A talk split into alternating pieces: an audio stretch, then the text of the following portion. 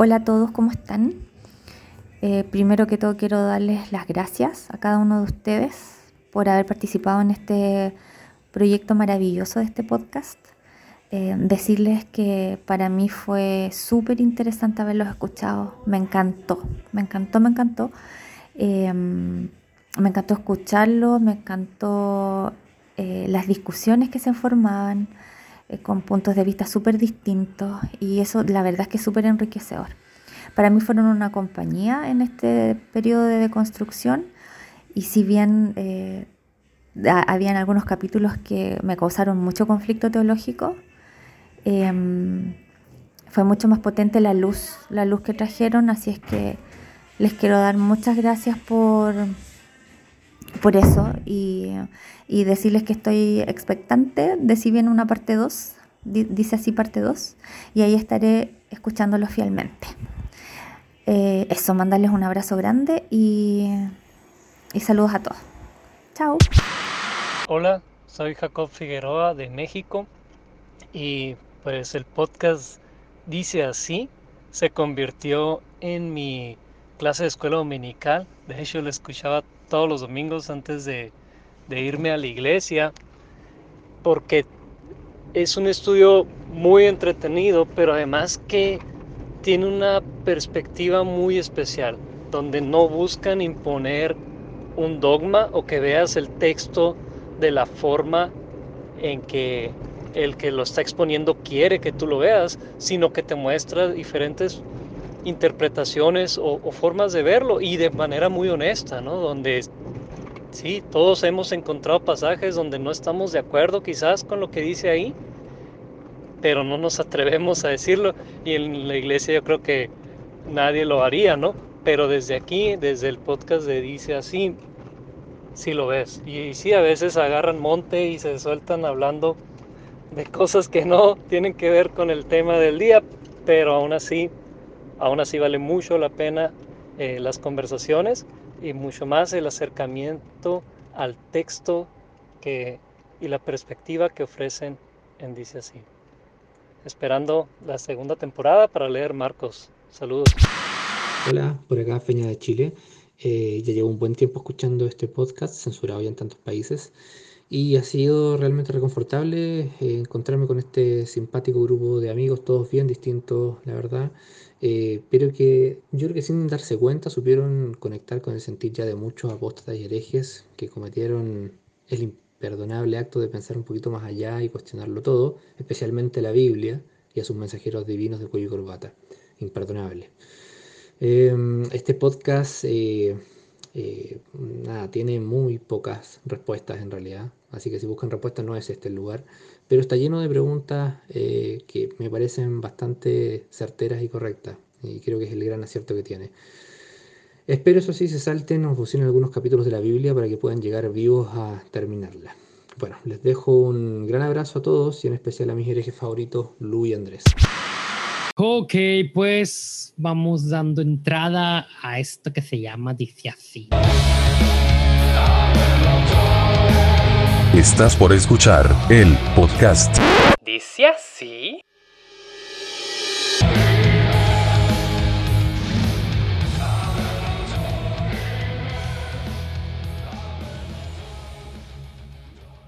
Comenzamos. ¿Cómo están, chavos? ¿Cómo ha estado su semana? ¿Cómo ha estado esta temporada de su vida? Yo espero que estén bien. Yo espero que estén llenos de bendiciones, así, haciendo un poquillo de, de cura en cuanto a, a ciertas expresiones del cristianismo. Pero pues pónganse bien rabasallas en este episodio porque aquí estás en el último episodio de esta temporada. Yo quiero decirte a ti que gracias, gracias por, por estar aquí, gracias por prestar tu tiempo, por dedicar tus domingos, por de alguna manera decir, ¿sabes qué? Yo ya no creo en los pastores y voy a escuchar este podcast. Pues quiero decirte que hay dos pastores aquí, entonces eh, no, no te has deslindado un poco del pastorado, pero no importa, no importa. Aquí todos somos hijos de Dios y de eso se trata. Somos seis hijos de Dios dialogando de la Biblia, del cómo Dios nos ha hablado, cómo el sistema clérigo nos ha lastimado, pero sobre todo cómo, cómo estamos creciendo, ¿verdad?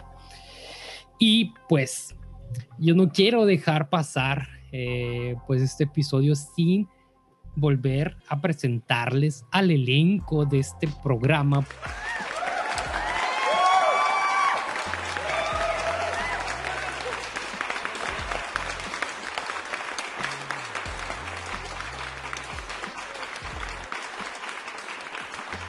Créanme que es un esfuerzo dedicar cada viernes a grabar esto, cuatro horas, dos horas y, y pues vamos dando entrada con, con Lulu, Lulu Campos, que nos ha estado acompañando durante este, este periodo. Muchas gracias por estar aquí, Lulu. Nada, gracias a todos ustedes. Qué, grupo más eh, estelar este. Puras estrellas estrellas divinas eh, con polvo de Dios. Sí, y, avanzando por la misma zona geográfica tenemos a Alejandro Pizarro, el llano, el jano, el janencio. Qué bueno que andas aquí, qué bueno que, que sigues con nosotros. Quiero agradecerte que, que estés pues en esta aventura bíblica debatible y todo lo que ha surgido durante el camino. Gracias. Eh, bueno, gracias también a ustedes. Eh, ha sido súper bueno, bueno, desde, mi punto de vista, el, eh, el primeramente entrar a un chat que era súper heterogéneo desde, desde Canadá, personas hasta Chile, Argentina. He conocido a, muchas personas que aun cuando tienen diferentes puntos de vista de uno, han sido súper enriquecedores. Y también yo creo que no solamente yo, sino que todos hemos crecido y hemos también expandido de cierta manera la forma de pensar que tenemos desde el Evangelio hacia las personas también. Así que ha sido muy bueno y enriquecedor. Eh, han sido entretenidas las peleas, las discusiones también, y también irnos conociendo entre nosotros y también a las personas que hemos invitado.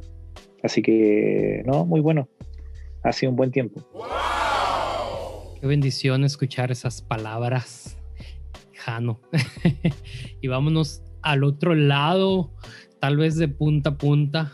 Vámonos a Puerto Rico, a la tierra del encanto.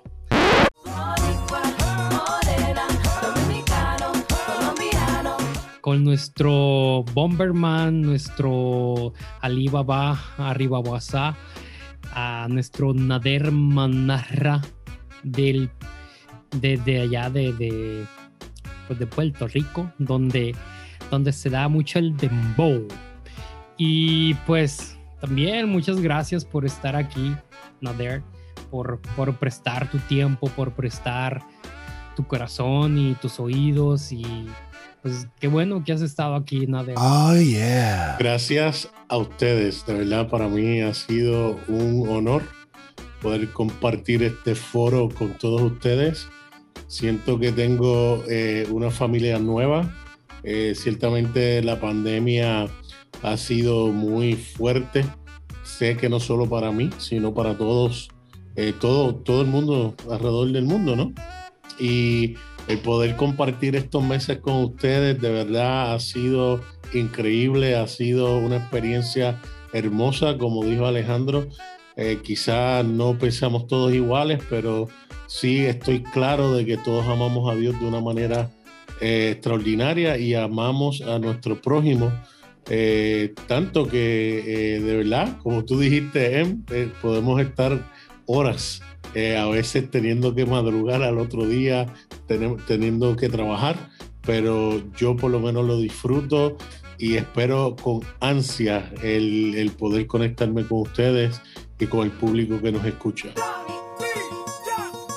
Y pues ahí cerquitas de ti tenemos a los califas, tenemos a, a acá, pues sí, ¿no? Estás en California, Andrés. Este, y... Sí, California. Ok, y pues ya que estamos cerca de esa posición geográfica, quiero agradecerte a ti, Andrés Marín, que, que no solamente nos has acompañado durante este, este proceso y proyecto, sino fuiste el que me dijo, hay que hacerlo. No me gusta leer la Biblia, pero hay que hacerlo. Y, y yo quiero decirte gracias por creer, creer en, en mis ideas locas de juntar a seis personas distintas para hablar de un libro que no te gusta leer. Y gracias Andrés por, por, por ser parte de esta aventura. ¿Sabe qué es lo vacilón? Lo vacilón es que hay, hay ideas buenas que ocupan a una segunda persona que motive a, a que el primer paso se dé.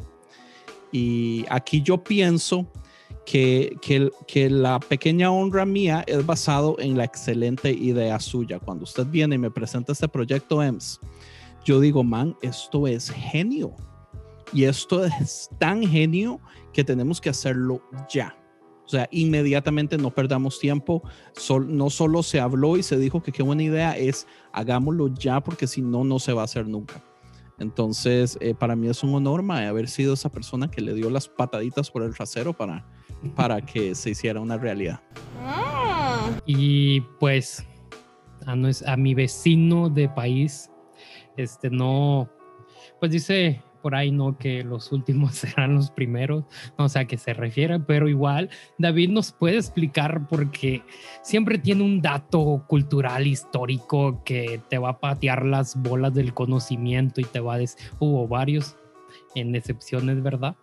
Pero dice, Nel, así no va el pedo, fuiste manipulado por los años, por la historia y resulta que no es así.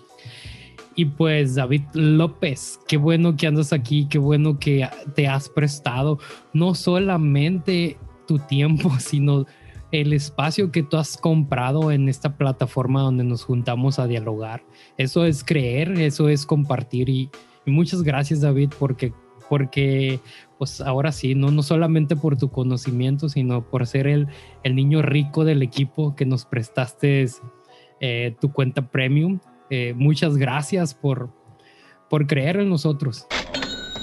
Hombre, uh, creo, creo esa promesa que has dado de que soy el niño rico. Ojalá, ojalá y se cumpla.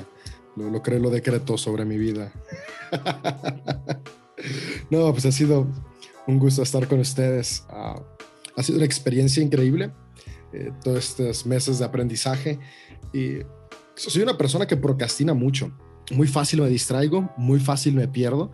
Y, este proyecto me ayudó a mantenerme constante en el aprendizaje, en el estudio, en, en en ciertos libros que estaba leyendo y que estaba que había dejado como uh, sin terminar, terminar de leerlos, especialmente sobre cuestiones de, de, toda esta cultura del antiguo Medio Oriente que me encanta, pero, pero que me pierdo, ¿no? Entonces para mí fue, fue genial este proyecto porque por 10 meses me pude mantener concentrado semana a semana y además de aprender de, de distintas perspectivas, ¿no? Uh, una de las cosas que más me encantó de, este, de, de, esta aventura y que, y que me llevo en el, en el corazón es especialmente haber conocido a Jano, porque a Jano lo conocía en el WhatsApp y solo lo conocía poquito y, y, por comentarios y creo que, creo que a veces juzgamos por WhatsApp antes de conocer y, y mi primera impresión fue como de, ah, voy a grabar con este compa. Y ahora es como de no me imagino grabar sin este compa. Así que, que ha sido algo, algo genial este proyecto, este proceso. Y, y, de verdad, Ems, Andrés, gracias por la invitación. Y a Lulu, a Nader, a Jano, que semana a semana están presentes, están dando todo. Gracias por, por el esfuerzo de, de crear este espacio que se ha vuelto una familia. Y sobre todo a nuestros chilenos que pues al menos para mí a veces nomás son las 10 de la, de la noche y para ellos son las 2 de la mañana, las 4. Y yo digo, eso es compromiso, eso es amor, eso es familia. Este, no los estamos obligando, lo hacen porque quieren y creo que así debe ser el servicio voluntario, no es si quiero y puedo, si no puedo te chingas. y pues gracias y, bueno, no sé, me están diciendo ahí en, producción, en cabina, que se emitió ahí un comunicado para, para escuchar a nuestro, a nuestro público, a, nuestro a nuestros escuchas y nos, nos han compartido su opinión, su parecer. Y... ¿Qué tal amigos de Dice Así? Mi nombre es Daniel Gamiño, les saludo desde México y bueno, pues Dice Así para mí ha sido un proyecto de acompañamiento en la deconstrucción de mi fe. Me ha permitido tener conversación interna y externa en este proceso. Y bien, pues han sido una parte importante ya que el, el analizar capítulo por capítulo desde una perspectiva tan completa y al, al, mismo tiempo entre ustedes el hecho de que exista una perspectiva distinta de cada uno, creo que, que, que suman a esta conversación que deberíamos estar teniendo todos. Ah, en lo particular, he alcanzado la libertad en mi mente para poder eh, descubrir que la Biblia es un libro de sabiduría, sin embargo, tenemos un sesgo muy, muy profundo culturalmente y religiosamente sobre el dogma de que es la palabra de Dios y de que es inerrante y cosas por el estilo, por lo cual se han, se han justificado muchos tipos de violencia desde una mala interpretación y, y pues agradezco que exista esta conversación que nos permite a los demás, a quienes escuchamos, poder poder tener nuestra propia conversación al respecto. Saludos. Hola amigos de Sí, mi nombre es Tania López, soy de México. Me gustaría agradecerles ya que después de haber tenido la oportunidad de escuchar su podcast, eh, me han ayudado a entender muchas cosas. Yo crecí en una familia católica en la cual siempre me inculcaron la lectura de la Biblia y me dijeron que lo que decía ese libro era la verdad. Sin embargo, yo nunca entendía, nunca supe cómo interpretarlo. En esa búsqueda de sentido, tiempo después, me convertí en la religión cristiana y logré eh, ir un poquito más allá, pero aún así no lograba darle un sentido a la palabra porque me lo seguía tomando todo muy literal. Tengo alrededor de un año en un proceso de deconstrucción de mi fe y creo que nunca le había podido dar tanto sentido al mensaje que está escrito en ese libro como lo estoy haciendo en este momento de mi vida. Y creo que su proyecto, sus opiniones y la aportación de cada uno de ustedes me ha ayudado a, entenderlo. Gracias. Hey, ¿qué tal amigos? Yo soy Josh Vergara. Soy parte de otro podcast innecesario y también de Umbral Podcast y quiero hablar un poquito sobre lo que dice así este podcast increíble, lo que ha hecho en mi vida personal y en mi vida espiritual. Creo que todo este acercamiento al Génesis eh, me ha llenado de mucha perspectiva respecto a lo que es una espiritualidad sana. Los comentarios, las discusiones, los debates, los contrapuntos. La verdad es que ha sido muy enriquecedor poder salir de la, de la caja, salir de, de esta burbuja que a veces el cristiano se hace, pero sobre todo poder descubrir, descubrir una libertad más eh, en Cristo, una libertad en el pensamiento, una libertad para amar más a otros. Creo que específicamente este último punto es súper importante para mí y es que poder ver eh, la Biblia y poder ver Génesis y poder ver a Cristo desde una perspectiva más amplia me ha ayudado a amar más a otras personas de manera, eh, de manera importante. Entonces, eso es todo. Felicidades, dice así, por el final de su primera temporada. Son unos genios. Y bueno, algunos fueron grabados, pero tenemos a alguien en cabina que va a estar en vivo y nos va a dar sus palabras. Nos va a decir cómo le ha parecido este, este programa, este, este proyecto. Y esta es, es la, la esposa de Andrés Marín, la que le comparte las pizzas y ahí se las da por debajo de la cámara. Le digo, come, come, come, no te vas a desnutrir si no comes. Ándale, por favor, come. y bueno, queremos darle la, el micrófono. Pues ahora sí quiero, quiero que, que, no sé si ya, creo que ya me escuchas. Eh, pues ahí nos dijo Andrés que nos ibas a compartir unas palabras acerca de lo que opinas de, de, de, no sé qué sea esto. Un estudio bíblico, dicen algunos, somos, no sé, la reunión de unos amigos que se juntan a, a tomar y a platicar. Yo tomo agua, pero otros toman otras cosas. Que como somos family friendly, no vamos a decir productos porque no nos pagan. Y pues primeramente preséntate, dinos tu nombre y para que te conozca, lo dice así escuchas. Bueno, hola, hola, muchas gracias. Eh, mi nombre es Tatiana y de verdad que, que, estoy muy contenta. Muchas gracias por, por la invitación. Este, pues no sé. Ya. Pero primero que todo, este, eh, bueno, les quería contar que yo crecí en una iglesia muy, muy fundamentalista, muy religiosa y este, entonces eso me, llevó a, crecer de una manera muy diferente a como pienso ahorita.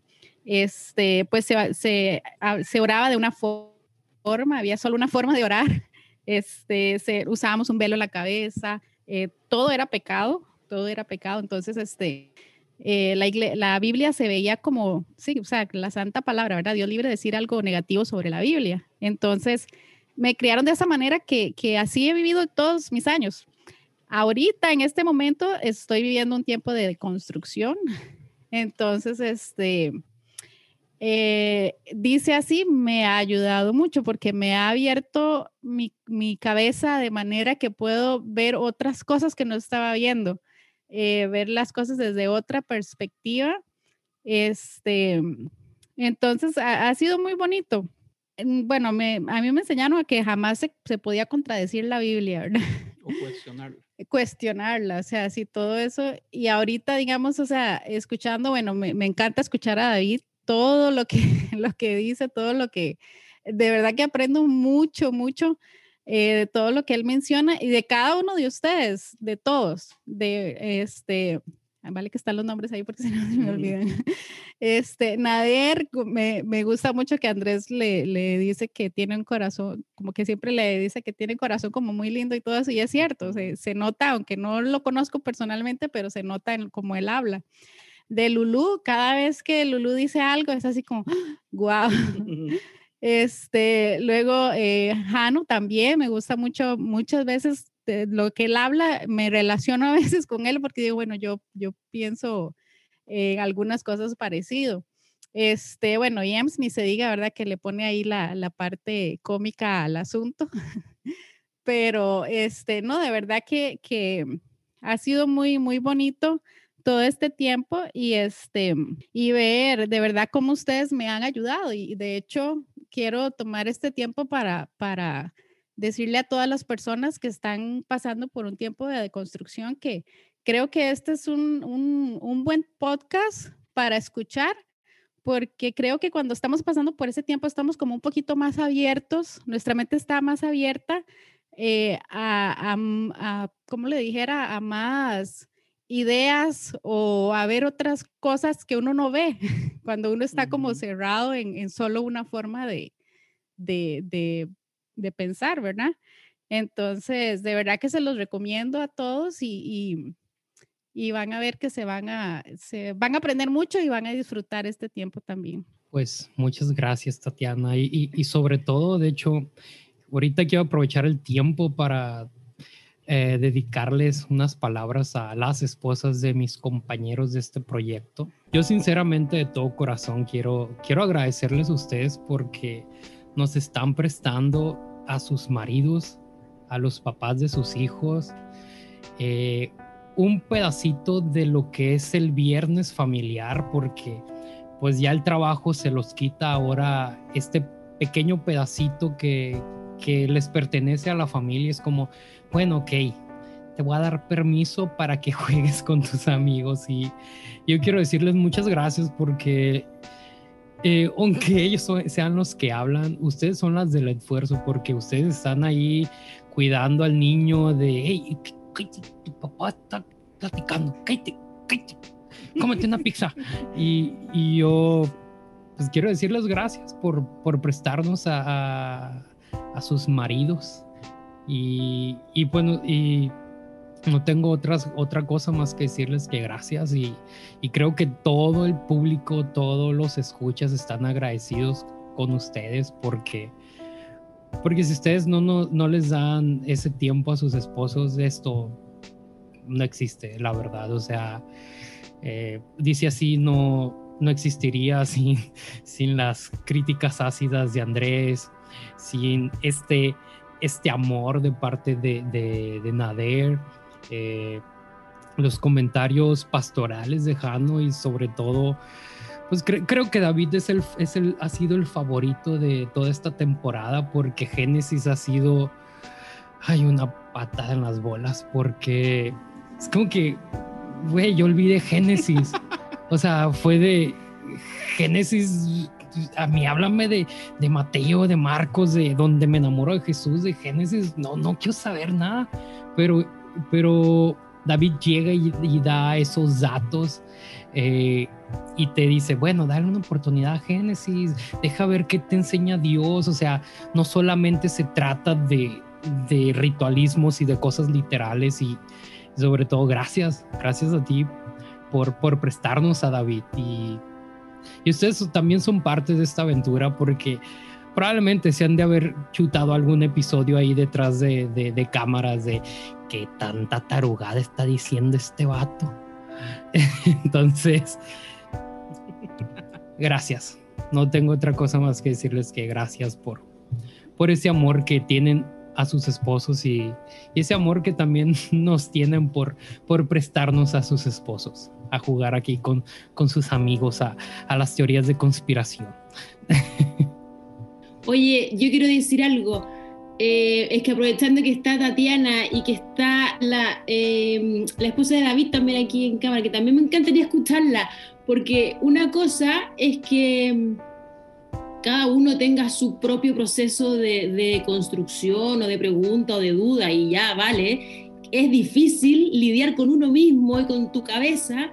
Yo me pregunto y me encantaría escucharlas, ¿cómo es lidiar con la pareja? Además, ¿cómo es, cómo es lidiar el proceso de construcción en pareja? Que me parece terrible, porque si ya es difícil para uno con uno mismo, más encima tener que lidiar con un otro, que te acostáis todos los días con ese otro y con la cantidad de preguntas. Por ahí The Naked Pastor tiene un libro que se llama hasta que la no hasta que la muerte nos separe, sino hasta que la duda nos separe, como dando cuenta de todo la, el proceso de cuestionamiento y lo difícil que debe ser vivirlo en pareja. Entonces me encantaría escucharlas a ustedes. ¿Qué, qué, ¿Cómo ha sido el tema de, de cuestionarse? La doctrina y, la religión y lo que creo que nos, de cierta forma a cada uno nos, estructura y nos forma. Es como sacarse la piel. Pues de mi parte, porque yo también, o sea, a veces siento que digo, ¿en qué creo? ¿Qué es esto? O sea, he estado como en todo ese, em, en ese cuestionamiento. Pero ah, para mí la diferencia es que a Andrés le tocó pasar por esto primero.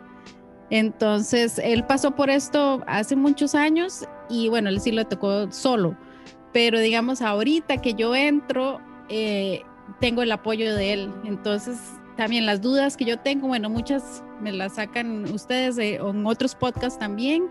Y este, Andrés leyendo libros, hemos estado, bueno, me, he estado em, eh, surtiendo de mucha información al respecto porque son muchas preguntas, son muchas cosas que no, que no calzan. Entonces, eh, respondiéndole a Lulu, yo creo que para nosotros ha sido un poco bien porque lo tengo a él, tengo a Andrés que él me está ayudando en esto. Creo que si hubiera pasado al revés, que yo lo paso primero y después Andrés, hubiera sido terrible. O tal vez los dos al mismo tiempo también. Eh, no sé qué tan, tan cómodo hubiera sido eh, cuando no hay como, como una ayuda de uno que, que como que yo ya pasé por este camino, eh, tenga tranquilidad, vamos a llegar al final o cosas así. Eh, porque también asusta el proceso. Sí, entonces tal vez, tal vez sí es mejor pasarlo solos.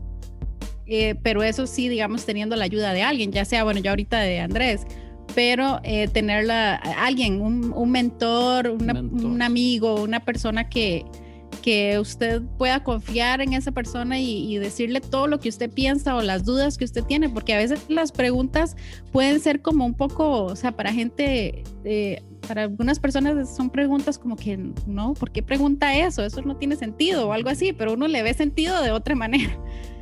Entonces, tal vez eso es lo mejor, yo pienso, pasarlo con, con alguien, nunca lo pasen solos. Buenas noches a todos. buenas, buenas. Qué bueno que estás aquí.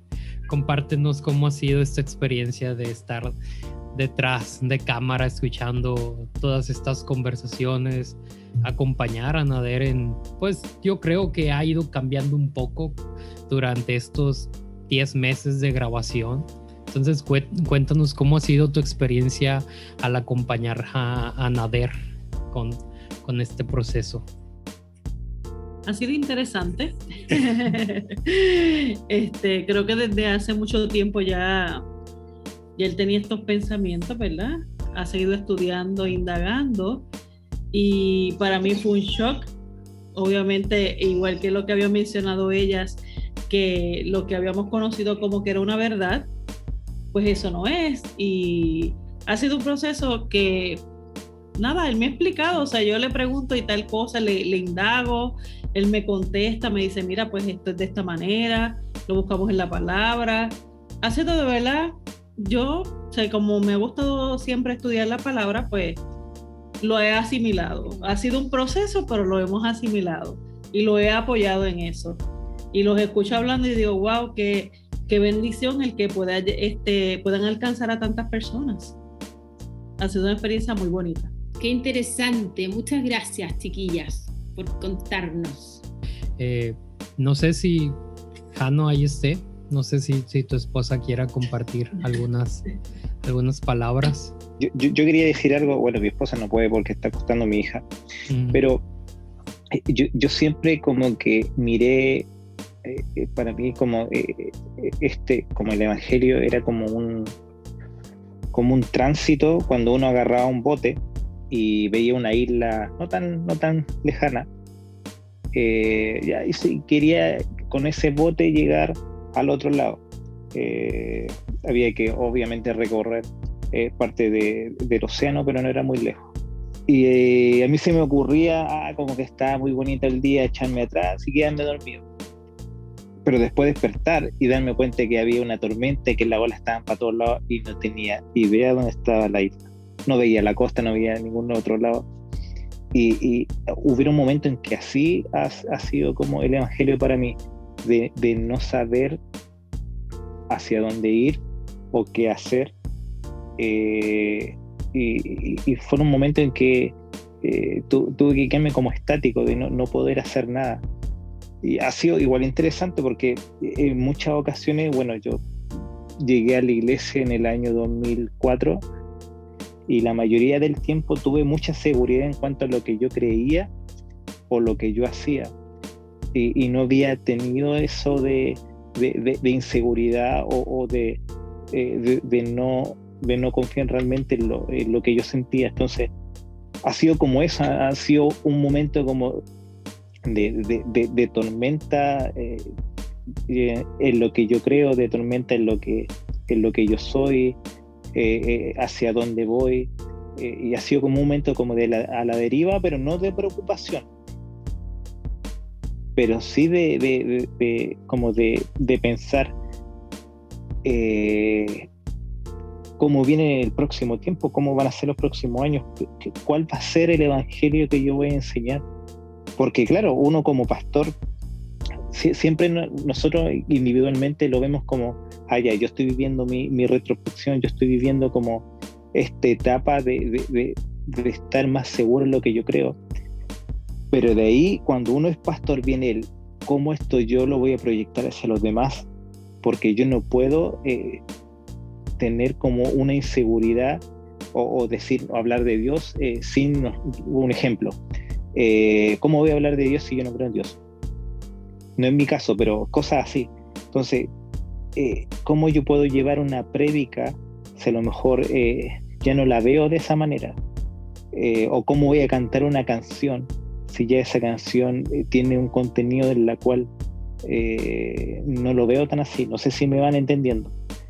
Entonces ha sido como igual, como una transición bastante, no difícil, pero sí extraña eh, en base a las experiencias que yo he tenido en, en la edad que tengo. Entonces, no tengo problema en a veces como, como pararme y pasar un tiempo en meditación, no tengo no soy de esas personas que necesita estar corriendo como para sentirme bien. Pero sí ha sido complicado de decir qué tipo de evangelio yo le voy a traspasar a las personas. No en el sentido de, no en el sentido de, de amar a las personas, de estar con ellas, no.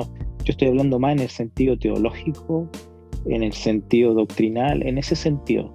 No sé si a ustedes les pasó lo mismo, pero por lo menos eso fue lo que me pasó a mí. A mí me parece súper interesante que ahora, al finalizar el, primer libro que estamos estudiando, que fue Génesis, estemos hablando de construcción, porque originalmente esto no fue un podcast de deconstrucción. A mí no me invitaron a hablar de deconstrucción. Si Andrés me hubiera llamado y me, dicho, vamos a hacer un podcast de deconstrucción, yo digo, no, paso, yo no tengo nada que decir ahí, no, no, no, me, no me siento capaz para hablar al respecto me invitaron a, un, a, ser parte de un podcast de, lectura bíblica, de leer la Biblia y, así de cero y, preguntarle al texto. Ahora, me llama mucho la atención que de verdad cuando nos juntamos cinco o seis personas a leer el texto sin dogmas, sin, sin estructura, sino simplemente un texto y analizarlo y cuestionarlo, no se sostiene, no, no, no, no, se, no se afirma y, que eh, naturalmente la consecuencia sea que, que se, te, se, te, desarme la estructura que te enseñaron, no que, o que te, la estructura que te impusieron, ni siquiera que te la enseñaron, te la impusieron como una verdad, pero es cosa de leerla con detenimiento y con una, una cabeza cuestionadora y se desarmó al, al, primer martillazo, no era una estructura muy firme, dijimos ya, ok, a ver, abramos la Biblia empecemos a, ver qué hay aquí, a martillar, y en la primera se derrumbó entera. Entonces, creo que la, la, me parece súper interesante, insisto, que hoy día, al final de Génesis, estemos hablando de la deconstrucción em, como resultado de simplemente de leer el texto con una cabeza de, de, de pregunta. Fíjate que yo... ¿Se, entiende lo que quiero decir? Sí, sí, te entiendo. Sí, sí, se entiende. Y, los entiendo a todos. De hecho, hace poco estaba, no sé, estaba pensando sobre que estamos viviendo, entre comillas, una de las crisis más amplias de fe pero realmente todo ha sido consecuencia de ese consejo que nos dieron desde el púlpito diciendo, hey, no me creas a mí, lee la Biblia. Pero resulta que no leíamos la Biblia y ahora cuando comenzaron a leer la Biblia es como que, ah, chinga, ¿cómo? ¿Cómo que pasó esto? ¿Cómo que, que este vato, ya se me olvidan los nombres, Tamar y el otro güey. Este. Es que lo que pasa, lo, que pasa es que cuando, un ejemplo, cuando en nuestras congregaciones nosotros leemos la Biblia y vemos la Biblia, la miramos casi siempre de la misma perspectiva. Un ejemplo, lo más probable es que mi esposa, mis hijos, la gente que yo conozco, mira la Biblia de una manera. Pero un ejemplo, al estar en una comunidad como, como el grupo de podcast que tenemos nosotros o eh, o, cuando lo conversamos esto en, el podcast dice así, eh, yo estoy mirándolo desde la manera, desde mi óptica, pero a la vez cuando otro habla del mismo tema, eh, yo empiezo a hablar, que sea, yo empiezo a mirarlo también desde la óptica de la otra persona, y después desde la óptica de la otra persona, y después de la óptica de la otra persona. Entonces, yo me armo, ejemplo, somos seis. Eh, ah, entonces ahí yo empiezo a tener seis tipos de ópticas sobre el mismo texto o sobre el mismo tema. y ya no tengo uno. Eh, que, que, en realidad no es que sea, no es que sea algo ah, como súper como inquisitivo lo que se hace en la iglesia, es que en realidad pasa eso. Ejemplo, eh, yo cuando voy a ver un, un, partido de fútbol, lo más probable es que voy a verlo con personas que les gusta el colo. ¿Por qué? Porque somos todos del mismo equipo, no voy a invitar a otra persona, lo más probable sea sentir incómodo. Lo mismo pasa a veces con el tema de con temas de la Biblia. Lo más probable es que vamos a estar hablándolo con personas eh, que piensan casi igual. Eh, porque a lo mejor los otros van a decir, ah, no, porque ustedes piensan así. Los cristianos somos a veces en muchas ocasiones arrogantes y, estamos llenos de ego. Entonces, por eso que no nos gusta que otro lo lleve en la contraria o que opine diferente a, lo que tenemos nosotros. Entonces, cuando nos sentamos en una mesa y... Pero Jano, dilo, dilo con sus letras. Los cristianos estamos llenos de dogmas. Porque no, no, no, no, eh, no, es llegar y leer un libro.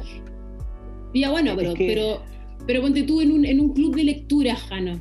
Cuando tú te juntas en un grupo a leer un libro y analizar un libro, cualquiera sea el libro, siempre vas a escuchar las distintas visiones que tiene cada uno. Y está súper bien, y ahí no, eso no es ego, eso es simplemente distintas visiones. En cambio, los cristianos, no, yo, hablo, yo hablo de... los cristianos estamos seteados con un dogma eh, que viene impuesto de, de, un, de, otro lugar, no de nosotros mismos. No, yo hablo del ego. ¿Y, sabe, sí, pero yo hablo ¿sabe que es importante? De espera, yo hablo del ego de, que yo creo que yo tengo la razón, que en realidad a todos les pasa eh, eh de cierta manera.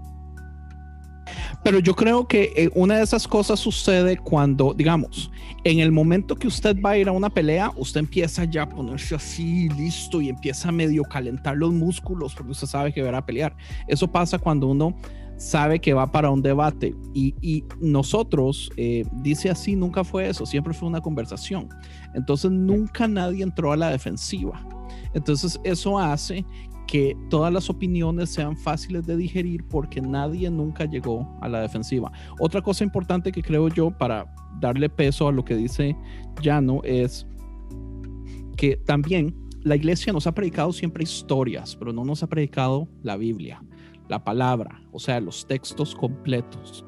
Y algo que nosotros vinimos a hacer fue leer los textos completos, leerlo completamente. Eh, en mi caso, apuntar todas las cosas que no me gustan, mencionarlos. Entonces, en este caso, eh, eh, estamos dando muchísima información y una prédica una vez a la semana de 35 minutos nunca va a dar tanta información. Entonces, por eso yo siento que como dice Lulo, en el momento que le invertimos tanto tiempo al texto y empezamos a escudriñarlo, qué palabra más cristiana, eh, eh, empezamos a buscarle los detallitos más chiquiticos, vemos como que sí, como que, oiga, ¿dónde está aquella seguridad que me enseñaron de, de la palabra? Porque viéndola de este modo, no está ahí. Y es el hecho de que la verdad es que nadie lee la Biblia. O sea, es triste pero tenemos años una religión fundamentada en un documento que nadie lee. Es, debería darnos vergüenza. Ah, y, no, solo que no leen, sino que no conocemos. A, mí algo que me asombró mucho fue uh, un día que me pregunté, bueno, ¿y, ¿y, cómo tenemos la certeza de lo que leemos? ¿no? Aunque ya sabemos quién lo escribió, en dónde se escribió, hace cuánto se escribió, porque lo, que la mayoría tenemos es la tradición, ¿no? Eh, yo crecí con la convicción de que Génesis lo había escrito Moisés. Y, yo hablo con mi papá hoy, ¿no? Y mi papá ha leído un montón y estudiado mucho, pero claro, todo dentro de, cuestiones dogmáticas y dentro de la misma fe. Y, para él sigue siendo como de, no, o sea, Moisés lo escribió. y, al, final de cuentas, creo que el cristianismo ha sido una religión que le ha dado mucho peso al dogma y a la tradición y muy poco a los orígenes, ¿no? Incluso especialmente los evangélicos desconocemos mucho la historia de la iglesia eh, dónde, se originó, cómo se formó, las transiciones que ha tenido. Y yo creo que si nos pusiéramos un poquito más ¿no? a estudiar eh, el origen de la iglesia y el origen del texto que da sustento a nuestra fe, podríamos cambiar nuestro corazón tan fundamentalista y darnos cuenta que desde que se escribieron los textos que hoy forman la Biblia, había una pluralidad de pensamiento coexistiendo, tan así que hoy lo tenemos plasmado en, en, los libros de, la Biblia. Si somos evangélicos en 66, si somos católicos es 72, si somos coptos, pues allá va cambiando la cantidad de libros. Eh, y, después, si estudiamos la historia de los cristianismos, darnos cuenta cómo, cómo nunca ha habido un pensamiento único, siempre han sido muchos pensamientos fluyendo cada cierto tiempo hay uno que toma la delantera y casi siempre es el que, el, que apoya el imperio. Y, eso nos ayudaría ¿no? también a darnos cuenta eh, de que hay más pluralidad de la que imaginamos y también a darnos cuenta qué tan, qué tan realmente cristianos estamos siendo o siguiendo la religión del imperio del momento nada más. Entonces, eso es algo muy interesante, ¿no? Sí, de, hecho, bueno, aprovechando todo, todo esto que están hablando, eh, pues ahí preparé una, una, algún nomás tópicos para tocar dentro de, de, nuestro diálogo.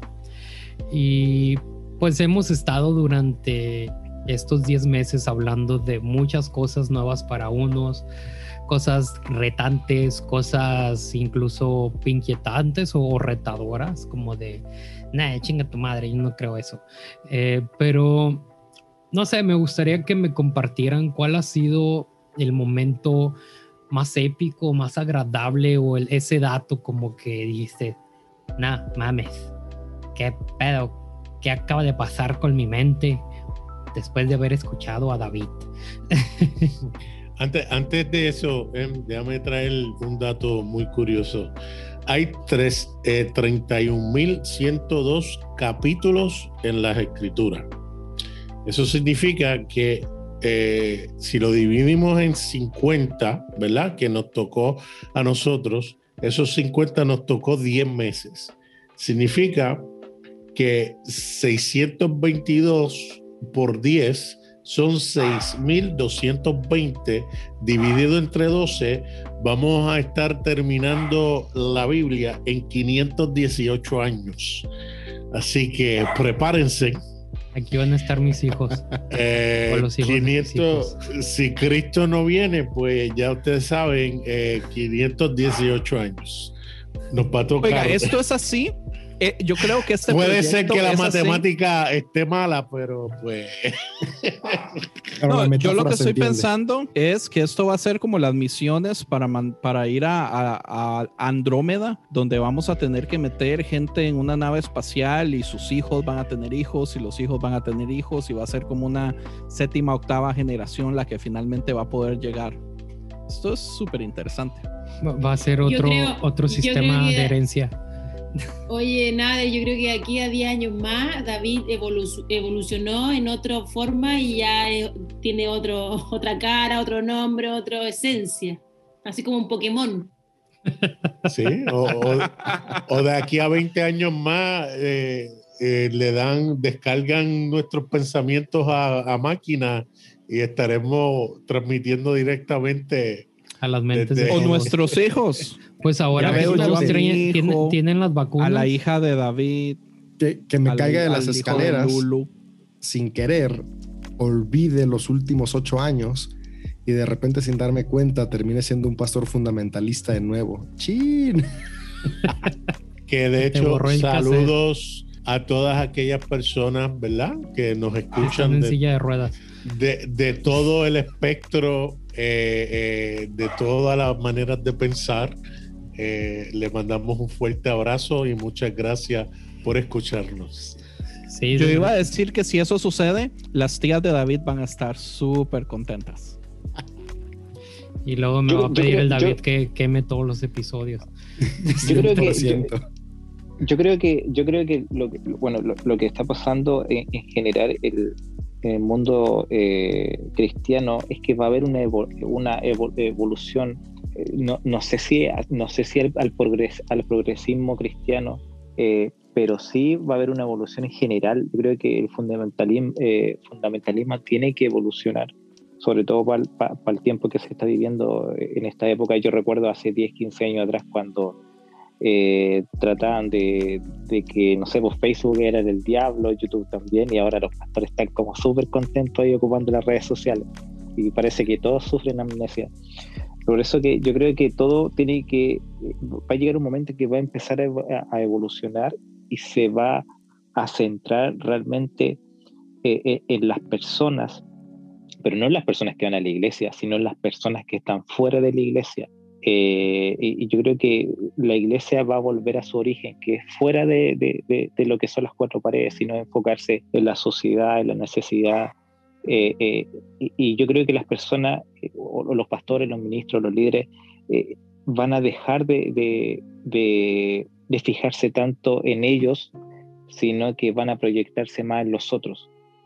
o espero que suceda eso, yo creo que es una de las cosas que tiene que suceder. Ahora, obviamente, siempre va a haber su contraparte mala, pero eh, le veo, yo creo que le veo harta, harta esperanza a las próximas generaciones que vienen, porque yo creo que a la gente ya no le interesa tanto el ego, ya. Yo, recuerdo que mucha gente, mucha gente adulta, antigua, tenían el problema de que no tuvieron padres, tenían que, eh, tenían que e, esas carencias cubrirlas con, con, con eh, eso que se le daban a los pastores de ah, como de casi como idolatrarlos. Por eso que eran así. Eh, y por eso que son así. Pero en el caso de nosotros, eh, entre comillas, estamos, estamos cuidando a nuestros hijos, estamos orientando a nuestros hijos a que ellos no tengan ese tipo de necesidades. Y eso va a provocar de que no van a tener una necesidad de, ah, mírenme a mí, sino que ellos se van a enfocar en, hay que mirarlo a ellos, que son las personas que necesitan más. Ya, Así Merman. Sí, creo que, creo que la, la, generación eh, Z y, las siguientes que vienen tienen otro chip distinto. Y sí, creo que eso va a ayudar mucho a, ir construyendo desde una iglesia más sana. De hecho, hoy, hoy platicaba, ¿no? Por ejemplo, con, con mi esposa, como hay quienes... Eh, de repente se preguntan, ¿no? O sea, ¿qué, onda con el orgullo gay y por qué pasa esto? Y yo le digo, es que lo que pasa es que la generación eh, LGBTQ de hoy en día es una generación que vivió oprimida por décadas, ¿no? Y representa a generaciones atrás de ellos que vivían, no, en el closet, en el calabozo, ¿no? Y, de repente el poder salir, el poder externar y decir, soy esto, claro que genera un orgullo, genera, una alegría y, y, eso se, se, se, se grita a los cuatro vientos. Entonces creo que, sin embargo, he platicado con mi esposa, ¿no? Hay, una generación nueva de, adolescentes, jóvenes que hoy crecieron en familias con mente abierta, que desde que ellos dijeron que tenían una identidad de género distinta, fueron amados y aceptados, y ellos están creciendo con una perspectiva distinta. Por lo tanto, están, están formando eh, una nueva manera de ver el mundo y de interactuar siendo parte de la comunidad LGBTQ. Ya no necesitan gritarlo porque desde su casa fueron aceptados. Y le decía, lo mismo está pasando con la fe, ¿no? Por ejemplo, ahí me tocó eh, vivir y, crecer con un montón de, de, dogmas, de prohibiciones, eh, estas cuestiones que, terminan creando eh, una disociación cognitiva entre lo que es Dios y la realidad. Y, llega un punto donde voy leyendo, estudiando y veo que las cosas son distintas y también es como de, a ver, espérate, ¿qué onda, no? Y, pasa como esta parte, ¿no? De, la deconstrucción y empezar a gritarlo por los cuatro vientos, pero ahora yo veo a mis hijas y mis hijas no están pasando por lo mismo que yo pasé. Ellas les va a tocar crecer de una manera distinta, ver la fe de una manera distinta, igual las hija, la, hija de Jano y, los hijos de, Andrés. Y, creo que cada generación que, que va creciendo después de nosotros, va a ir viendo la fe de una perspectiva distinta que les va a permitir construir comunidades de fe desde un corazón ah, más sano, porque no les tocó estar como en este closet de fe. En, este, en este closet que impedía las dudas, sino ya pueden conectar con Dios desde la razón y eso se vale. Y creo que eso va, a ayudar, tal como dijo ¿no? A crear comunidades cada vez más y más sanas. Y, algo que sucede, que yo he notado bastante, y es una conversación que existe en este momento aquí en la iglesia de Estados Unidos, es el hecho de que las iglesias aquí en Estados Unidos están valorando más a sus personas adultas eh, que son homofóbicos, que son muy posiblemente que no les gustan los inmigrantes, que son medio cerrados mentalmente, en vez de estar apoyando a los jóvenes que vienen con ese chip diferente. Entonces, hay grandes posibilidades. Hace unos días eh, teníamos una conversación y Lulu decía, yo le tengo mucha fe a la humanidad y vamos por buen camino. Y yo le decía, en el lado de la iglesia, yo tengo miedo de que tengamos que llegar al punto donde esta vieja generación tenga que morir para que la iglesia pueda tener un cambio antes, porque la iglesia no está dejando a los jóvenes hacer nada en este momento. Los jóvenes están yendo de la iglesia. Entonces, una iglesia inclusiva que acepta a los gays, eh, que no se rige por razas. Aquí en Estados Unidos es súper común en ciertos estados donde las iglesias de negritos son solo de negritos, las iglesias de blancos son solo de blancos, no se combinan entre ellos. todos esos tipos de cambios, hay grandes posibilidades de que vayan a durar mucho en hacerse la regla porque la generación vieja tiene que morir, la generación que ya no tiene solución. Yo honestamente me da tristeza, pero yo creo que hay gente que no tiene solución y hasta que esas personas mueran, muy posiblemente vamos a poder ver una nueva iglesia. Pero sí, yo sé, yo soy de los que creo, los jóvenes son diferentes en este momento, los jóvenes eh, van, a, van a hacer algo, eh, pero en ese momento no los están dejando, porque la iglesia no les está dando el valor. Yo tengo un pensamiento un poco distinto en cuanto a lo siguiente. Um, todo, todo, si vemos la historia, vemos eh, eh, eh, tiempos cíclicos. Hay momentos donde ocurren unos cambios, se, a lo mejor llegan a un nivel de que alguien se levanta y dice, espérate, esto está demasiado, entonces trata de jalar para hacia atrás, espérate, tenemos que acordarnos de cómo se hacía en un momento dado, porque esto nos traía eh, unas cosas que ya no las estamos viendo. Y es interesante porque antes de la imprenta de, Gutenberg, ¿verdad? Eh, era fácil alguien que tuviera una idea distinta, eh, matarlo como hereje, lo las 20 copias que tuviera de escritos, quemarlos y desapareció la idea. Pero ahora, no tan solo después de la imprenta, porque cuando se pudo imprimir, eh, aunque mataran a la persona, si habían 6.000 copias, eran 6.000 copias que se quedaban escritas y otra persona las leía, oye, esa idea eh, eh, eh, resuena conmigo, vamos y, y, sigue la idea de esa persona. Pero ahora con el Internet no hay manera de detener esto. Hoy en día uno puede escuchar la idea que sea, lo que sea, no importa el tema, y va a haber foros de miles de personas que concuerdan, que se unen, que lo comparten, y, esa va a ser nuestra realidad. Así que mi oración es que la gente pueda darse cuenta que más allá de la idea, de la dogma, de la doctrina, sea el amor y la relación lo que sea por encima de todo.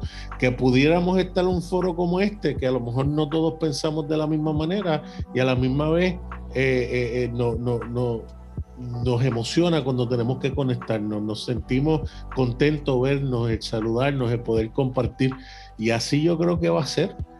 Creo que va a haber lugares o iglesias donde va a haber tantas maneras distintas de pensar que una persona sabia va a decir, ¿sabes qué? No importa lo que tú pienses o lo que tú pienses, lo importante es que podemos amarnos, ayudarnos, estar ahí los unos a los otros. Y ahí sí que entonces llevamos el Espíritu de Cristo que es amar más allá de uno mismo, de, no de una manera egoísta, sino hacia el otro, como eh, Jano también había dicho anteriormente. Muy bien. Solo, solo, solo antes de pasar al siguiente eh, tema, em, solo agregar aquí de lo que está diciendo Nader, que yo le tengo tanta fe a la humanidad, em, Andrés, y creo que todo lo que está sucediendo hoy día con estos movimientos de de progresismo, de, de, de, construcción, de postcristianismo, de lo como lo queráis llamar, me da lo mismo. Para mí son puros movimientos que lo está impulsando el mismísimo Cristo. El mismísimo Espíritu está impulsando esto y que la historia lo dice. Me encanta. y eh, que los cambios y las revoluciones y, y los cambios de paradigmas nunca vienen del poder, nunca vienen del statu quo, nunca vienen de donde está concentrado el poder, siempre viene de afuera, siempre viene de lo marginal, siempre viene de, o sea, la revolución del Evangelio y de Jesús no partió en Jerusalén, en el templo, partió en, un, en un, pueblo mal, a mal traer, mal visto, de gente de mala fama bueno, y de ahí viene, viene Jesús con toda su revolución. Yo creo que lo que está sucediendo hoy día es una revolución impulsada por el mismo espíritu y por lo tanto la iglesia como la conocemos va a morir. Pero la iglesia como no la conocemos aún está naciendo y nosotros somos parte de ese trabajo de parto. Pues que la iglesia... Pujen, chiquillos, pujen. La iglesia siempre, siempre muere, porque también la primera iglesia primitiva nada que ver con la, con la iglesia que hoy están haciendo. Y, fíjate que, que Andrés dijo algo muy bíblico que no se dio cuenta, pero ah, Moisés. ¿Estás seguro? Sí. Moisés y su generación no entraron a la tierra prometida porque sus ojos no querían ver las cosas como debían de ser vistas. Entonces tuvieron que morir para que la generación que siguiera viviera la promesa. Bueno, una de las promesas. Y, bueno, solamente quería decir eso como un dato de, de, Andrés Diga. Nada más me dije algo bíblico, qué pedo. Eh, pero fíjate, todos tienen razón desde sus perspectivas, realmente todos tienen un, un pedacito de razón, porque tanto puede ser que que la gente que no quiera moverse de donde está parada tiene que morir para que los demás avancen, pero hay quienes que son de esa generación que están muriendo a su yo para que avance el reino. Entonces siempre se trata de morir. No sé, llámenme loco. Y avanzando con, con toda esta guaguara, esta cosa alegre y llena de conspiraciones bien locas, ya ni cuando me drogaba. Este.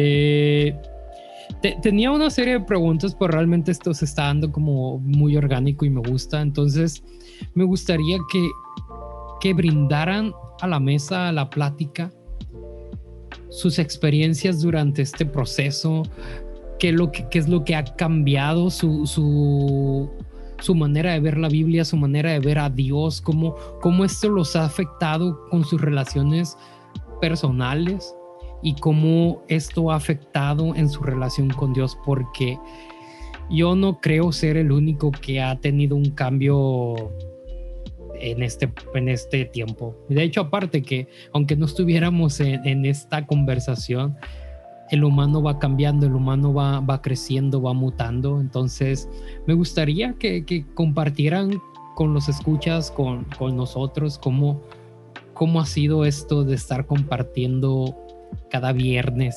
una conversación. Quien, no sé si Andrés tenga algo que decir, siempre tiene algo que decir. Yo siempre tengo algo que decir. Yo creo sí, ha habido cambio en mí, pero yo siento que he aprendido mucho, yo siento que por mucho tiempo, eso hay algo, hay algo interesante con respecto a la amistad que yo he hecho con David. Y no sé si ustedes han notado, pero David y a mí nos, nos han estado invitando a diferentes podcasts juntos. Eh, y yo a veces me ponía a pensar así como, ¿qué, qué comparación? O sea, como, ¿por qué yo con David si, si yo no doy la talla, verdad?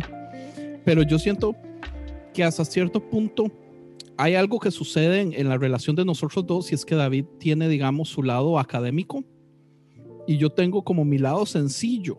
Entonces, o sea, yo no soy experto en nada, pero sin estudios, sin, sin escuelas teológicas, he creado opiniones semi-educadas porque yo he tomado la decisión de autoeducarme en muchas de estas cosas. Entonces, se puede mostrar como la, la diferente cara como de una moneda donde, donde, se, donde todos, tal vez lo que quiero decir es que yo no sé si está sonando feo. Lo que quiero decir es, todos, no importa en su nivel donde usted esté, intelectual o de estudio, lo que sea, todos podemos aprender, todos podemos entender si hacemos el trabajo. Entonces, eh, David obviamente ha hecho muchísimo más trabajo que yo pero yo también he hecho mi trabajo por mi lado. Eh, tal vez nada profesional, nada académico, nada oficial, muy amateur, pero yo, yo he hecho mi trabajo. Este podcast me ha ayudado a tener más confianza en mis palabras porque ahorita, digamos, cosas bíblicas las, las estoy entendiendo mejor. Eh, yo honestamente a David lo veo como un maestro en este podcast y a ustedes chicos los veo como, como este en un trabajo donde cada uno tiene una función y a mí me encanta la función de cada uno porque todos trabajamos en diferentes lados para una misma meta. Entonces, aparte, digamos, de lo que podría ser el montón de mensajes que me llegan, o sea, a mí me sorprende ver cómo a la gente le encanta este podcast. Eh, algo que, que, me gusta es ver en mí que, que, me ha ayudado a mí. O sea, yo siento que me ha ayudado como persona, me ha ayudado a, a tener más confianza en mí, me ha ayudado a, no sé, no sé si suena muy egocéntrico solo enfocarme en mí, pero, pero es como que lo que siento, o sea, eh, no sé, como que, que, no sé, ya lo voy a dejar así. ya. No, no, no, no llores, por favor, porque se, se, se sentía así la, la, la, emoción. Y... Yo, yo lo que creo es que, o sea, en, en, mí nunca pasó, por lo menos incluso ni, ni desde que llegué a la iglesia nunca fue, nunca fue como la, la, gran cosa, la diferencia. Pero siempre noté que gente eh, de otras generaciones o que venían ya de, de una cuna evangélica siempre hacían diferencias por temas doctrinales con otros cristianos. Entonces, obviamente eso provocaba que no podían tener amigos de otra iglesia. Y a mí me pasó, o sea, yo, yo era súper sociable yo con, hermanos de otras iglesias, pero sus pastores a veces le decían tengan cuidado con estar con algunos personajes porque ellos creen en otras cosas. Entonces, como que les daba miedo o, a, a, sus pastores, sus líderes, o, o, quizás, no sé, no, estaban reacios a que se juntaran con, con diferentes personas que pensaran otro tipo de, de doctrina o eh, de iglesia y yo creo que ahora eh, eh, ese miedo eh, dentro de, de, de, la, de, la, sociedad cristiana como que ya se está diluyendo y ya no está siendo un tema, por lo menos las generaciones que, que pertenecemos nosotros, a diferencia de que la generación antigua sí era un gran tema. Es que ya no tienen cómo que... controlarlo tampoco. No, claro. Con las redes, pero, con las redes sí, no tienen pues, cómo controlarlo. y, y, siempre, para, siempre como que yo, yo tenía como esa pregunta de cómo quieren llegar a la unidad si al final lo único que hacen es separarse más. Entonces, claro, o sea, a pesar de todo lo que yo crea, eso eh, no puede evitar que yo pueda eh, eh, ser uni, uni, pueda ser unido con, con, personas que al final creen en Dios, que tenemos cosas en común y además no tenemos por qué caerlo mal también, que eran muchas de las personas que les pasaba eso. O sea, ya, ya no hay como ese, esa, esa forma reacia de tratar al, al, que piensa diferente a mí o al que pertenece a otra congregación. Bueno, yo realmente fíjense que, que, que, en lo personal, no sé si me he visto muy confrontado con sus posiciones, en donde eh, me orillaron a, ¿cómo, ¿cómo lo digo? Como hacerme la pregunta, ¿quién va a hacer el cambio? ¿Cómo se va a hacer ese cambio? Porque todos, todos hemos hablado desde nuestra experiencia vivida de cómo esto nos ha lastimado. Y, y yo veo a Andrés, veo, veo a David, veo a Lulu, a Nader, a, a Jano también, y, y, digo, ok, ¿cómo, ¿qué puedo hacer yo para que la gente que está buscando a Dios no sea herida como Andrés ha sido herido? O Nader, o Lulu, o David, o Jano. Y creo que probablemente ese ha sido como el detonante en mi vida. Eh, digo, más otras cosas que he vivido, en, en, donde como que parecieran que yo estoy dando pasos para atrás, ¿no?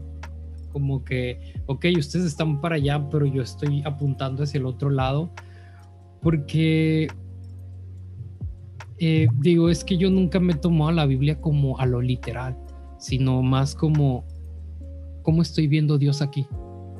O sea, de lo que estoy leyendo, qué es lo que Dios me está diciendo y no no como un concepto de ah, solamente a mí me habla, sino no, es que yo estoy buscando a Dios. Yo estoy buscando que Dios me hable.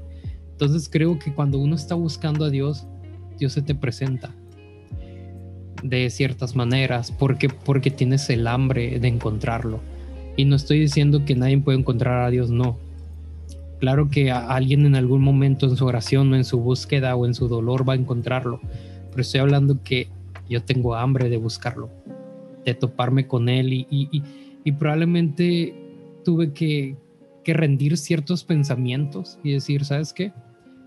A ver, siempre has querido hacer las cosas a tu manera, siempre has querido hacer las cosas diferentes a como, como la iglesia lo estaba haciendo y me estaba golpeando con un montón de piedras y luego dije, a ver, ¿por qué no bajas un poquito el ego y te dejas enseñar? ¿Por qué no, no aprendes de, de personas que tú sabes o, o que tú confías en su, en su integridad? Y, y, y fui aprendiendo esta parte en donde, ok, si quiero generar un cambio, yo le digo a Dios, aquí estoy, Señor.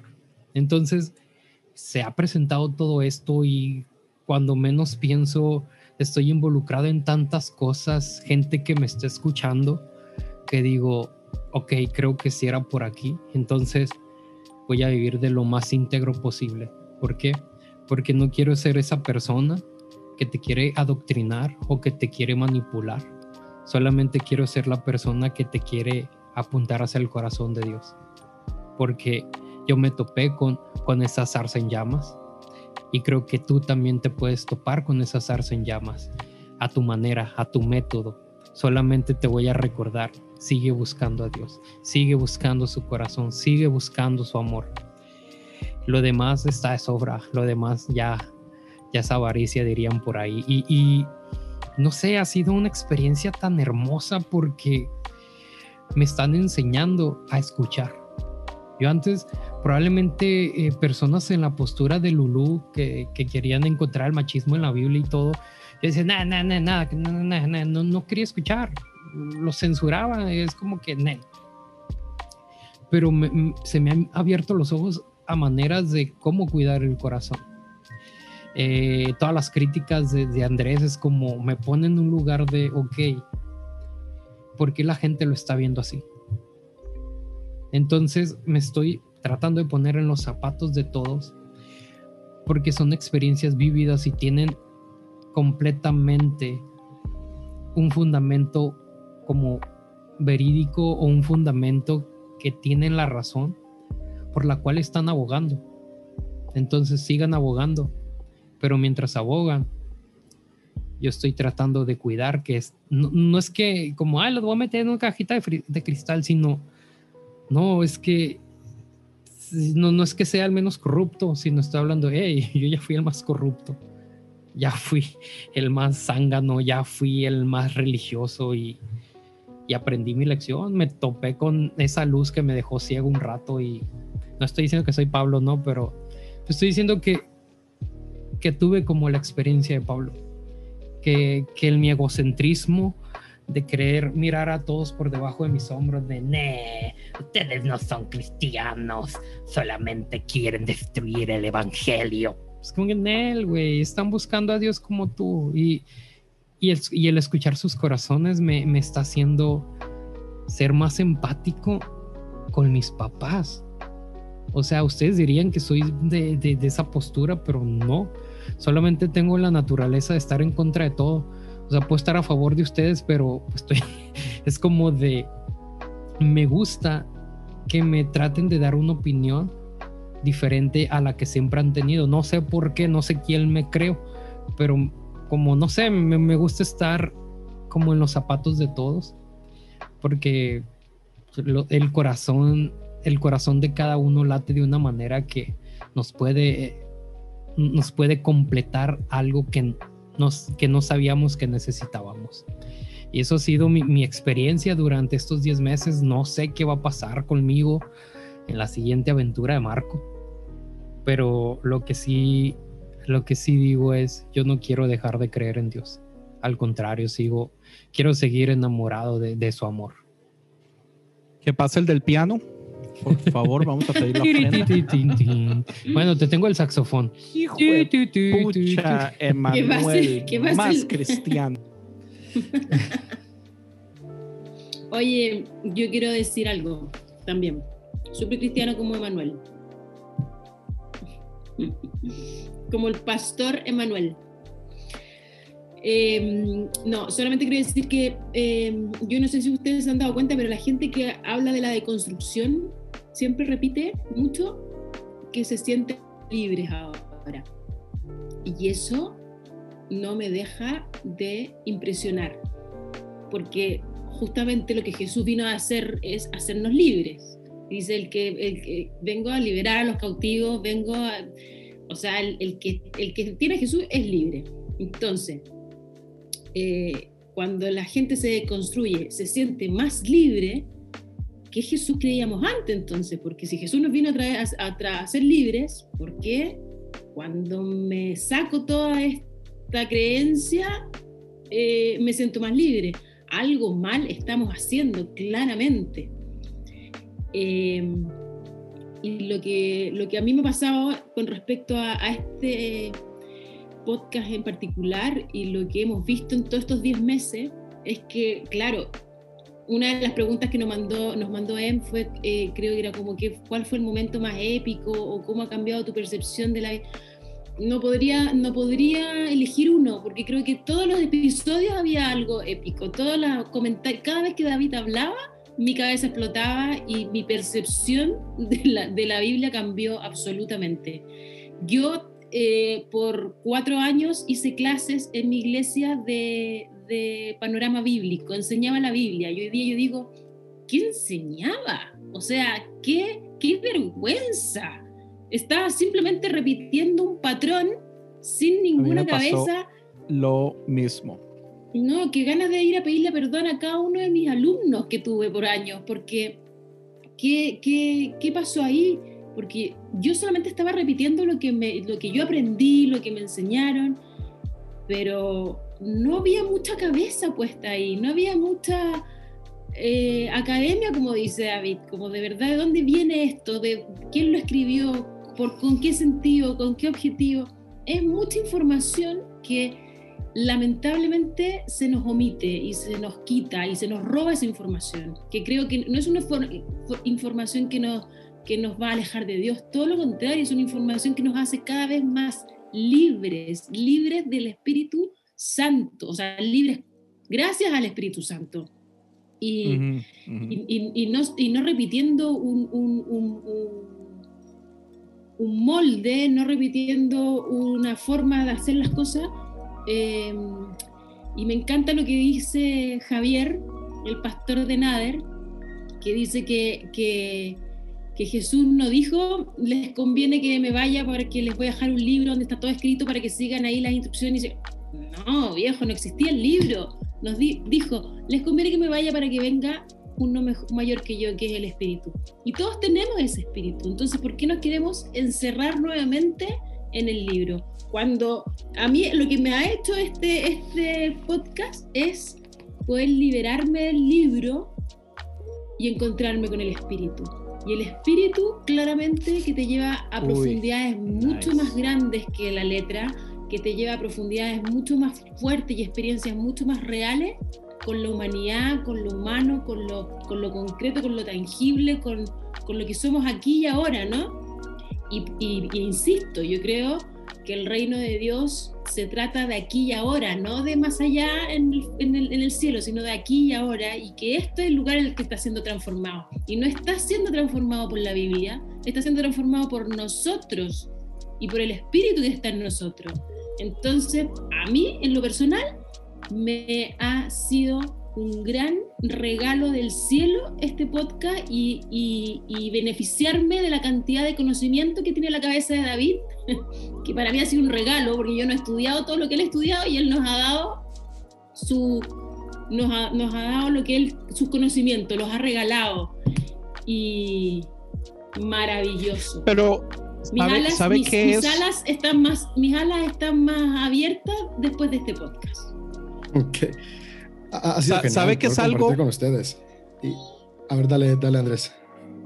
Chiquitín, es, es digamos, sí, diga, eh, eh, el valor de lo que aporta David, pero, pero el valor de todos, porque digamos, hay un libro que quiero comprarme que se llama Abuelita Theology, eh, la teología de la abuelita, y habla acerca de que personas que han estudiado por años de años de años teología y van a escuelas a estudiar teología, muchísimas veces se dan cuenta que encuentran teología más viva y más activa y cosas más bonitas en la gente cuando comparten con las personas.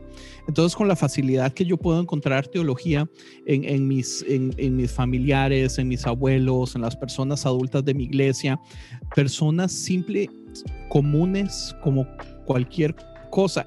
Yo creo que este podcast, la cantidad de personas que somos, lo que hemos hecho es poder ver la teología del Espíritu Santo en cada uno de nosotros también. Entonces, no solo, como dice Lulu, se nos abrió eh, no el libro, el Espíritu, pero, pero el Espíritu de cada uno de ustedes cada uno de nosotros, incluyendo yo, incluyendo eh, David y, todo su conocimiento.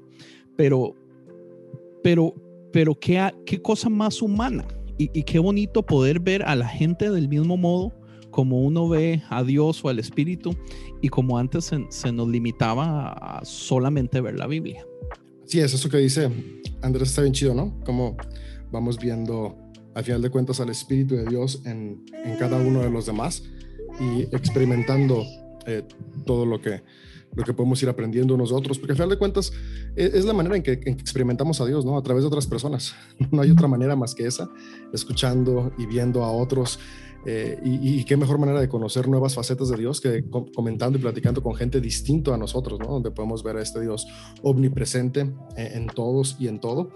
Y de lo que decía Andrés hace rato, o sea, creo, creo, que todos aportamos igual desde distintos puntos, ¿no? Distintos ángulos, distintas partes de, de, la moneda, pero al final de cuentas que juntos suman el, el valor, ¿no? Creo que el valor no está en un individuo, pero es un podcast de grupo y todos aportamos algo increíble y ahí están mis hijas. y, y, a mí ha, sido genial, ¿no? Poder compartir con cada uno de ustedes, eh, aprender de cada uno de ustedes. Y, hace rato decía Lulu, ¿no? Que, qué onda con las cosas que llegamos a enseñar en algún momento. Y, y, al final creo que, creo que parte importante es tener empatía con nuestro yo del pasado y, y, saber que lo que enseñamos lo hicimos con amor. Y ya mis hijas no me dejan hablar. Los amo, fue genial estar con ustedes estos 10 meses y todos los que nos escucharon, gracias por su tiempo. Yo tengo que irme a dormir a este par de tamalitos bebés. Fíjate, eh, para continuar lo que David estaba diciendo, um, para mí fue, yo en un momento dado cogí, cogí a la Biblia literal, histórica, pensaba que era así.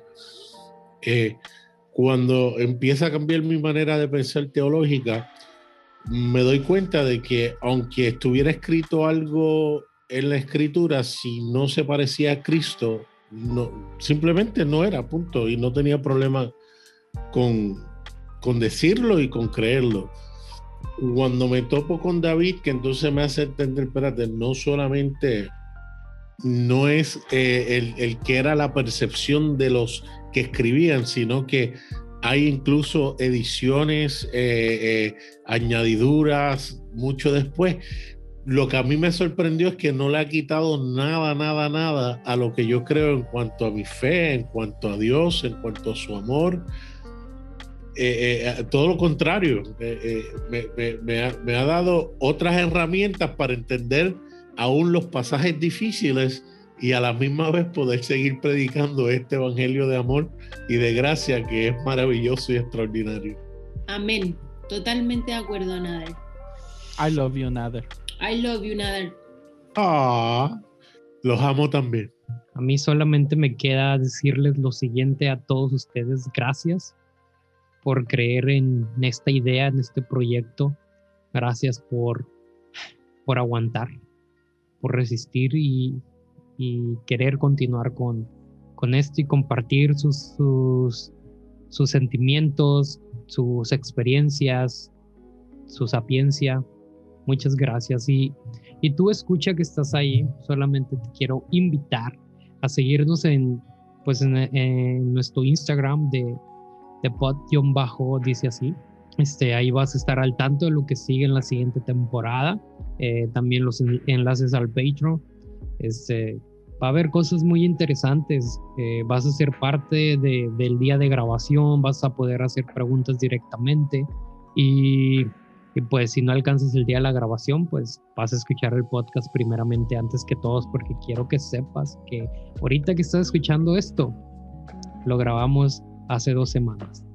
Entonces, cuánta anticipación, ¿no? Entonces, digo mucho entonces porque también ya tengo sueño. Solamente me queda, me queda bendecirlos. Eh, estén al tanto de, de, dice así, vamos a estar publicando ahí unos episodios que no salieron al aire, solamente como para que se animen a estar ahí en el Patreon. Entonces va a estar bien, bien, bien accesible económicamente. Y Dios los bendiga, sean felices y gracias por acompañarnos en esta aventura. Si tú eres de los escuchas desde el episodio 1, que no fue episodio, que no sabemos qué fue, dinos, compártenos a, nuestro DM tus experiencias, qué, qué es lo que ha cambiado en ti. Cuéntanos, queremos escucharte, queremos eh, leerte sobre cómo ha sido esto para ti. Y pues nosotros fuimos, dice así, el estudio bíblico que la familia del David escucha. Vámonos. Un saludo a todos los Chao. Pura vida. Chao. chao.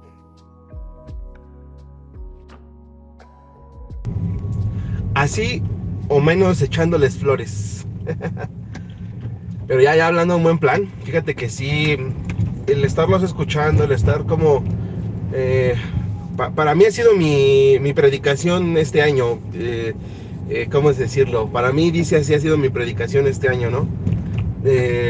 los contrapuntos, o sea, esta, esta charla que se hace, esta comunidad, eh, ver cómo cada uno toma un lugar importante en la mesa, eso, eso para mí ha sido muy chido. Y entonces, este. Sí, mi espiritualidad, la verdad es que siento que ha crecido. He aprendido mucho a amar a otras personas he aprendido dos cosas muy importantes. Hacer más, más, ah, ¿cómo se dice? Más claro con las cosas que no me gustan y poder decirlas de una manera mm, que no es grosera. Eh, poder decir, ok, podemos no estar de acuerdo. Se me ha quitado un poco lo de, pues es que sí tiene que ser. como decir, ah, ok, puede haber varias perspectivas y todo ese rollo. Y eso, eso ha, ha venido a raíz de estarlos escuchando y compartir puntos que no siempre están de acuerdo y cosas así. Entonces sí, sí me ha ayudado bastante, sobre todo para, por ejemplo, el, ver la espiritualidad como algo que no es estático. Me ha hecho, por ejemplo, compartir mucho mi corazón con los ateos. De decir, ok, no, no tenemos por qué creer igual, ni siquiera eh, tener que creer los dos, pero sí podemos como convivir y, amar uno al otro. Sin, que, que, no nos una la religión, que nos una el amor. Eso es lo, como lo, lo chido, ¿no?